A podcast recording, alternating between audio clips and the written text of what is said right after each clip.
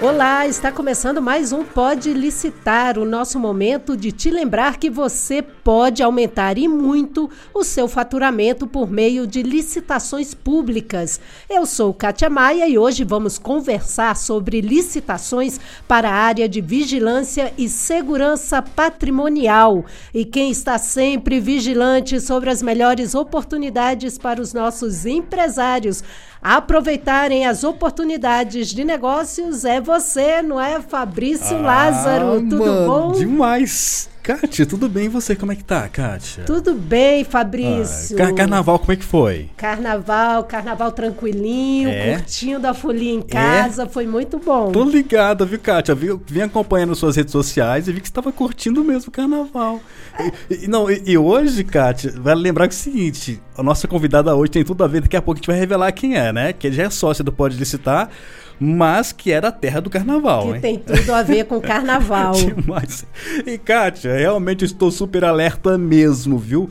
Porque esse tema. Aliás, um oi pro nosso ouvinte, né? Já fui, fui falando, atropelando tudo aqui um oi pro nosso ouvinte que tá assim, assíduo ouvindo, pode licitar e tá levando boas, como é que fala? Bons boas energias, boas trazendo, trazendo boas energias isso, do carnaval, né? E já embarcando no Pode Licitar. Exatamente. Então, obrigado por estar conosco, viu? E esse tema, Kátia, realmente é importante demais. E os números oficiais mostram que no Brasil, olha só, há mais de 3.500 empresas de vigilância ativa.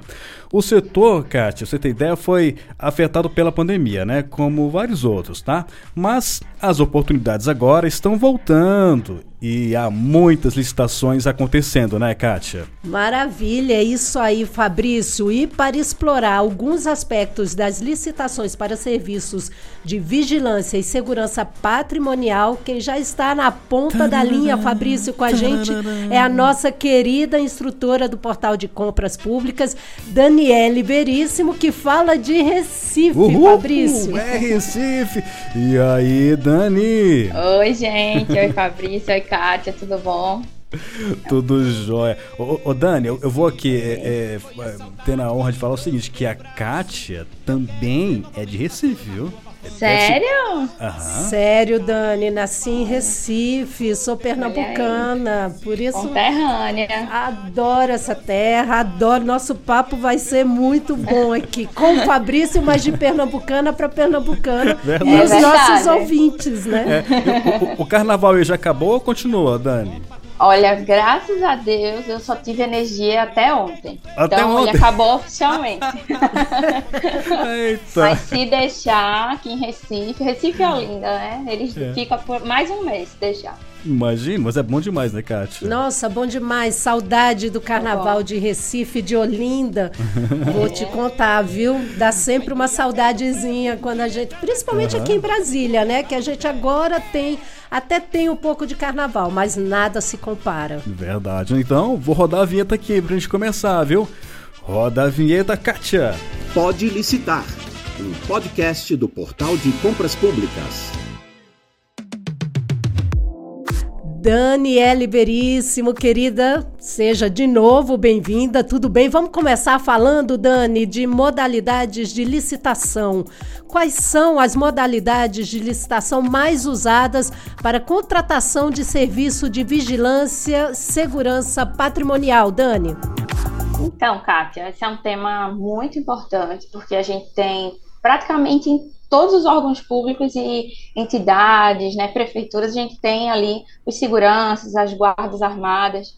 Então, é um tema assim pouco explorado, mas aí a gente trouxe hoje, né, para tirar todas as dúvidas. De acordo com a Lei 7.102, que é a lei de 1983 que fala sobre serviços de vigilância. Então, eles trazem para a gente dizendo que o quê? São serviços extensivos de transporte de valores, serviços orgânicos de segurança. Essa vigilância ostensiva, como a gente conhece, ela vai consistir em uma atividade exercida no interior dos estabelecimentos e em transporte de valores. Então, por pessoas uniformizadas, que são ali adequadamente preparadas, para, nesse caso, impedir ou inibir a ação criminosa. Os serviços orgânicos de segurança são aqueles executados por empresas que tenham ali um objeto econômico diverso da vigilância ostensiva e de transporte de valores. Porém, devem ser executados pelo pessoal do quadro funcional próprio das empresas e ficam obrigados ao cumprimento dessa Lei 7.102. As empresas especializadas em prestação de serviços de segurança, vigilância, transporte de valor são constituídas sob a forma de empresas privadas e podem prestar serviços a órgãos e a empresas públicas. Dessa forma, quando a gente considera ali um serviço de vigilância ou segurança patrimonial, a gente considera isso um serviço comum. Então, a gente pode conceituar como um serviço que pode ter um padrão de desempenho e qualidade que pode ser definido ali objetivamente no edital, com é, definições que efetuam ali por meio de especificações usuais de mercado. Dessa forma, quando a gente classifica esse tipo de serviço como comum, por consequência, vai ser licitado sob a modalidade do pregão, tá? A nova lei de uhum. licitações, ela traz para a gente que deve ser feito o pregão, né, o objeto do pregão, bens comuns e serviços comuns. Então, o pregão, na nova lei, só admite esses objetos. E aí, os serviços de vigilância serão feitos dessa forma, por meio do pregão eletrônico. Legal, show de bola. Dani, nossa sócia do Pode Licitar. é, assim, é, muita gente, Dani, fica é, realmente preocupada né, sobre uh, a constituição do preço, né? Então, a, o preço a, a, apresentar para assim, para disputa no certame, né? É, para vencer, pra, então, para vencer a licitação, basta ter assim o menor preço? É isso mesmo, Dani? Então, né, na licitação, grande maioria que a gente vê por aí sempre utiliza o menor preço como critério de julgamento né, dessas licitações. Na administração pública, os gastos com as verbas públicas, eles têm que seguir uma série de processos para que se consiga um menor gasto com uma boa qualidade. Forma de satisfazer, direito, garantia do cidadão, tudo isso pelo menor tempo, economizando o maior dinheiro. Será, né, nessa, nessa forma, a licitação usando o tipo menor preço, que a gente vai encontrar aí ferramentas necessárias para atender o crescimento do mercado. O Estado, ele possui um grande papel na economia brasileira e ele vai influir significativamente nos resultados da nossa economia. Porém, nem sempre o menor preço será o mais vantajoso, razão pela qual outros critérios serão considerados nas licitações. Então, na própria nova lei, a gente tem critério de maior desconto, maior lance. A gente tem técnica e preço, melhor técnica, uhum. melhor conteúdo artístico. Então, dependendo do que seja aquele objeto, a gente pode enquadrar com outros critérios de julgamento. Então, condições de pagamento, rendimento daquele objeto, ou seja, diversos Sim. fatores serão levados em conta para decidir qual será a proposta mais vantajosa, com um bom preço no mercado, mas tem que ter cuidado, óbvio, né, sempre buscando ali a maior economia. Propostas que não atenderem aos requisitos do edital serão classificadas. Então, os licitantes que não se adequarem ou não preencherem aqueles requisitos mínimos do edital não serão classificados, tá? Uhum. O vencedor será aquele, lógico, né, que apresentar o menor preço, o menor dispêndio, como a gente conhece. Independente Sim. de marca de produto, qualidade, basta cumprir realmente os requisitos estipulados no edital. Perfeito, perfeito. Bom, Dani, você falou aí, né, de proposta vantajosa, menor preço, mas eu queria saber, assim, o efetivo de pessoal necessário à prestação do serviço de vigilância é dado pelo órgão contratante no edital ou é calculado pelo fornecedor e apresentado na sua proposta? Nesse caso, é, dependendo do que a gente encontre no edital, é de responsabilidade da contratada o cálculo e a disponibilidade da administração, o quantitativo do efetivo de vigilância ou segurança que ela possui. A gente tem uma instrução normativa, que é a número 2 de 2008, que ela vai dispor sobre as regras e diretrizes para a contratação de serviços continuados ou não nessa área de vigilância. Dessa forma, a contratada deve efetuar a reposição da mão de obra nos postos em caráter imediato, se tiver uma eventual ausência, não sendo permitido prorrogação dessa jornada de trabalho. Tá? Essa instrução, por sinal, ela fala tudo sobre jornada de trabalho, forma de pagamento, tudo que precisa saber é, diretamente da carga horária, ali, como vai ser prestado aquele serviço, a gente encontra nessa instrução normativa número 2. Manter né, a disponibilidade de efetivo dentro dos padrões desejados e atender, lógico, né, eventuais acréscimos que forem solicitados pela administração. Hum. Mas quem é responsável por isso é a contratada. Certo. Agora, Dani, o órgão contratante. É ele pode escolher assim o tipo de qualificação que os agentes de segurança devem possuir para a prestação do serviço? Então, essas qualificações também serão definidas em lei. Os serviços de uhum. vigilância, eles serão executados por profissional qualificado, né? Sim. E nessa lei que eu citei anteriormente, 7102 de 83, que foi regulamentada pelo decreto 89.056 do mesmo ano, ele fala sobre o exercício da profissão. O vigilante ele deve preencher requisitos que estão no artigo 15. Então, ele vai dizer ali, né, considera-se prestação de serviço de vigilância, atividades desenvolvidas com a finalidade de proceder vigilância patrimonial dos estabelecimentos públicos. E aí ele traz para a gente, nesse artigo 15, um rol do que deverá ser feito nessa qualificação treinamento, estudo, aprofundamento ali do que vai ser feito no local. Tudo isso a gente tem nessa lei e o órgão contratante ele tem que orientar no edital que a empresa deve cumprir tudo, todos esses requisitos, essas qualificações que possuem na lei. Mas, Dani, é perfeito, perfeito. Mais uma dúvida aqui que me ocorreu é, Dani, quem define se o serviço de vigilância será vigilância armada ou desarmada é o órgão contratante? Então, nesse caso, é a administração pública que vai decidir se vai querer é, guarda armada ou desarmada, tá? A gente, por sinal, na instrução normativa número 2 de 2008, tem uma seção que é descrição dos serviços.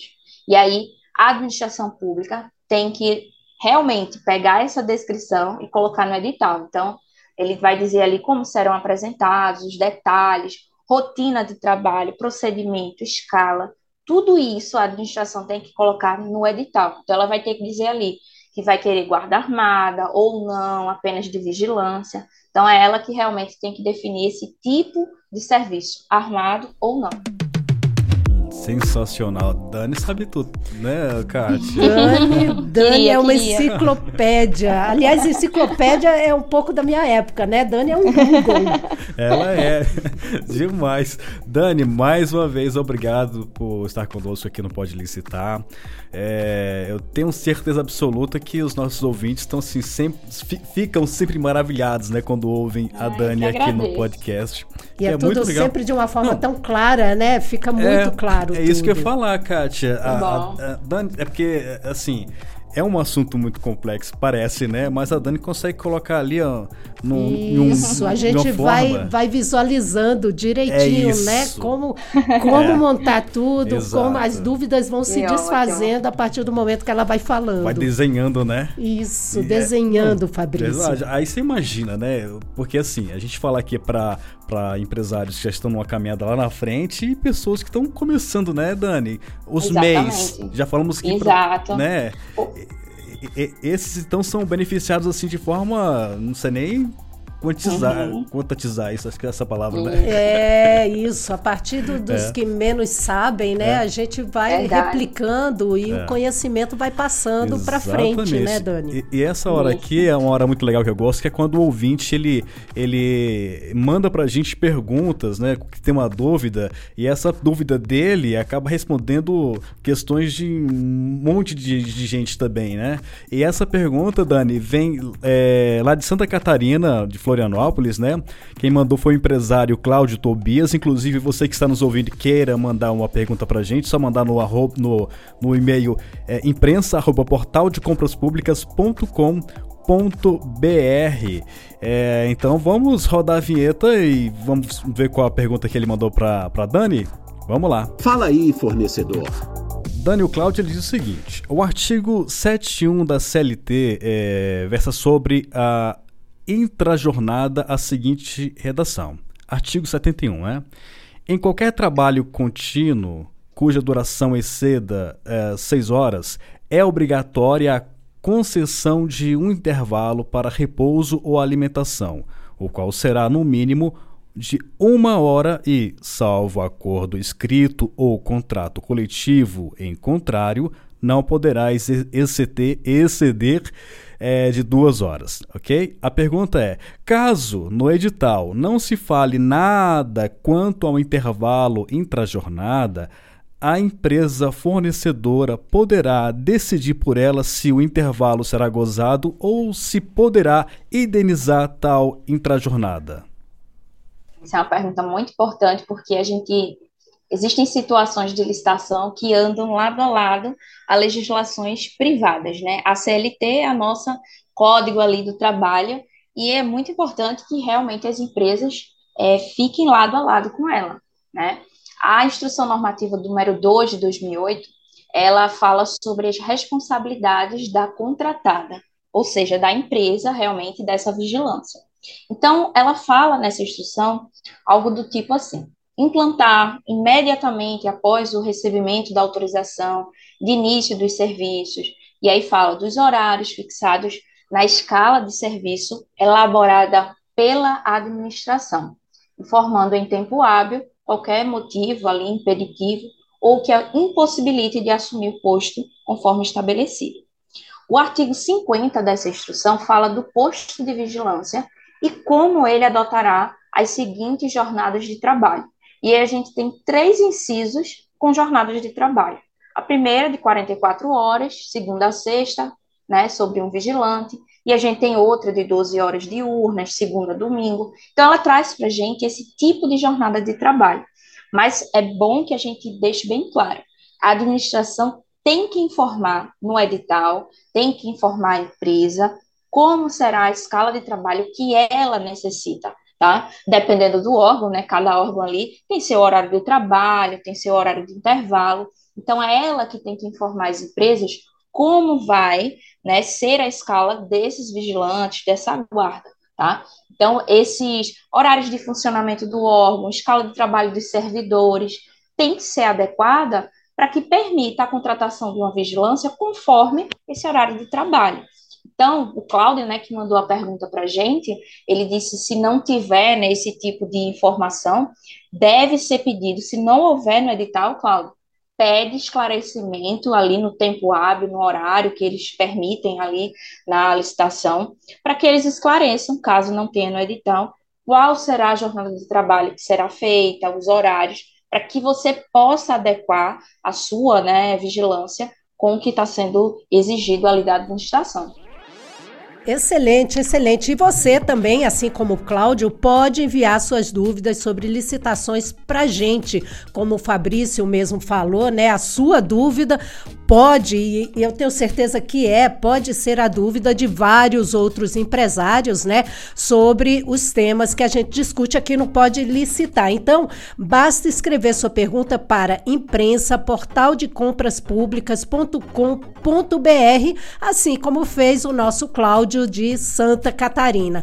E falando sobre dúvidas, Dani, como se dá o esclarecimento de dúvidas dos fornecedores com o pregoeiro? Esses esclarecimentos podem ser feitos até quanto tempo antes da sessão pública final de disputa? É, esse esclarecimento, né, que a gente falou anteriormente, é muito importante na licitação, tanto o esclarecimento quanto as impugnações, né? O pedido de esclarecimento é algo mais simples do que uma impugnação. É como a gente disse anteriormente, né? Saber, não está no edital ali a jornada de trabalho, né? Horário de descanso. Então, eu vou pedir um esclarecimento ali ao pregoeiro para saber. Isso porque não vai apontar o esclarecimento nenhum vício no edital, mas sim um ponto que não ficou, vamos dizer, suficientemente esclarecido, ou seja, não haverá necessidade de alterar o edital ele simplesmente pode colocar ali um anexo, uma errata, né, o que precisar. O pedido de esclarecimento, ao contrário do que a gente sabe ali das impugnações, não exige muita formalidade. Então, essa forma, ainda que o objeto seja esclarecer todos os pontos, sempre há possibilidade de algum deles apresentar uma obscuridade, como a gente conhece nas licitações, um equívoco, ser omisso em algum ponto, em algum aspecto, de modo que vai, lógico, né, gerar dúvida nos licitantes. Sendo assim, conforme a nova lei de licitações, o artigo 164, ele fala sobre qualquer pessoa é parte legítima para impugnar edital de licitação por irregularidade na aplicação da lei ou para solicitar esclarecimento sobre os seus termos, devendo né, protocolar ali o pedido em até três dias úteis antes da data da abertura da sessão pública. Para responder, o pregoeiro também tem três dias antes da abertura dessa sessão, tá? Então, sempre que for publicado ali um edital de licitação, né, no portal de compras públicas a gente tem essas publicações, a gente vê ali data e horário limite para impugnação e pedido de esclarecimento. Então, é muito bom ali que as empresas fiquem de olho nessas datas, olhem o edital quanto antes, porque se houver alguma dúvida, ele pode pedir esclarecimento. Joia. Bom, para terminar, estamos indo aqui pro, pro finalzinho do nosso episódio de hoje, né? É, Dani, o órgão contratante ele pode solicitar para averiguação documentação da empresa fornecedora que comprove os pagamentos referentes à remuneração mensal, benefícios, indenizações, enfim, é, dos agentes destacados para a prestação de serviço de vigilância no órgão público durante o período de prestação dos serviços? Isso é muito, muito importante, ah. porque às vezes a gente faz uma licitação uhum. e é contratado numa empresa privada, mas a gente presta o serviço a um órgão público. E aí fica essa dúvida, né? Será que o órgão público ele não tem responsabilidade em fiscalizar? Mas na verdade ele tem praticamente 100% de responsabilidade, né? Fiscalizar, a fiscalização da administração, ele tem que ter livre acesso aos locais de trabalho, de mão de obra, da contratada. Além disso, não permitir é, que a mão de obra seja prestada em desacordo com o que foi pré-estabelecido. A administração pública ela tem o poder e o dever de fiscalizar e acompanhar a execução desses contratos. Então, tudo né, o que deverá ser feito nesse momento tem que ser feito por parte da administração. O correto é que todo órgão entidade é, seja designado alguém, um agente público ou mais de um, para acompanhar, para fiscalizar a execução desses contratos. Então, ele tem que ter ali é, o, o, correto, né, como a gente sempre conheceu, é que mensalmente, a cada dois meses, três meses, eles possam ter acesso a esses documentos. Se está sendo pago ali é, os contratados, né, os que prestam serviços, os vigilantes, se está sendo recolhido ali os, o FGTS, INSS deles, se está tudo sendo pago de forma correta, para que, óbvio, né, não tenha nenhum problema aqueles prestadores de serviços ali da administração. Muito bom, muito bom. Ah, infelizmente, Fabrício, nosso é. tempo terminou, né, Dani? Poxa. Mas eu quero. Pois é. É, pois é, passa tão rápido, né? O tempo voa, a gente fica aqui conversando nesse papo tão bom e tão esclarecedor, né, que a gente nem sente. Infelizmente, nosso tempo terminou. Então eu quero agradecer muito aqui a nossa amiga Daniele Veríssimo, pernambucana como eu, instrutora do portal de compras públicas, por mais esses conhecimentos compartilhados com os nossos ouvintes aqui no nosso podcast, Dani. Muito obrigada.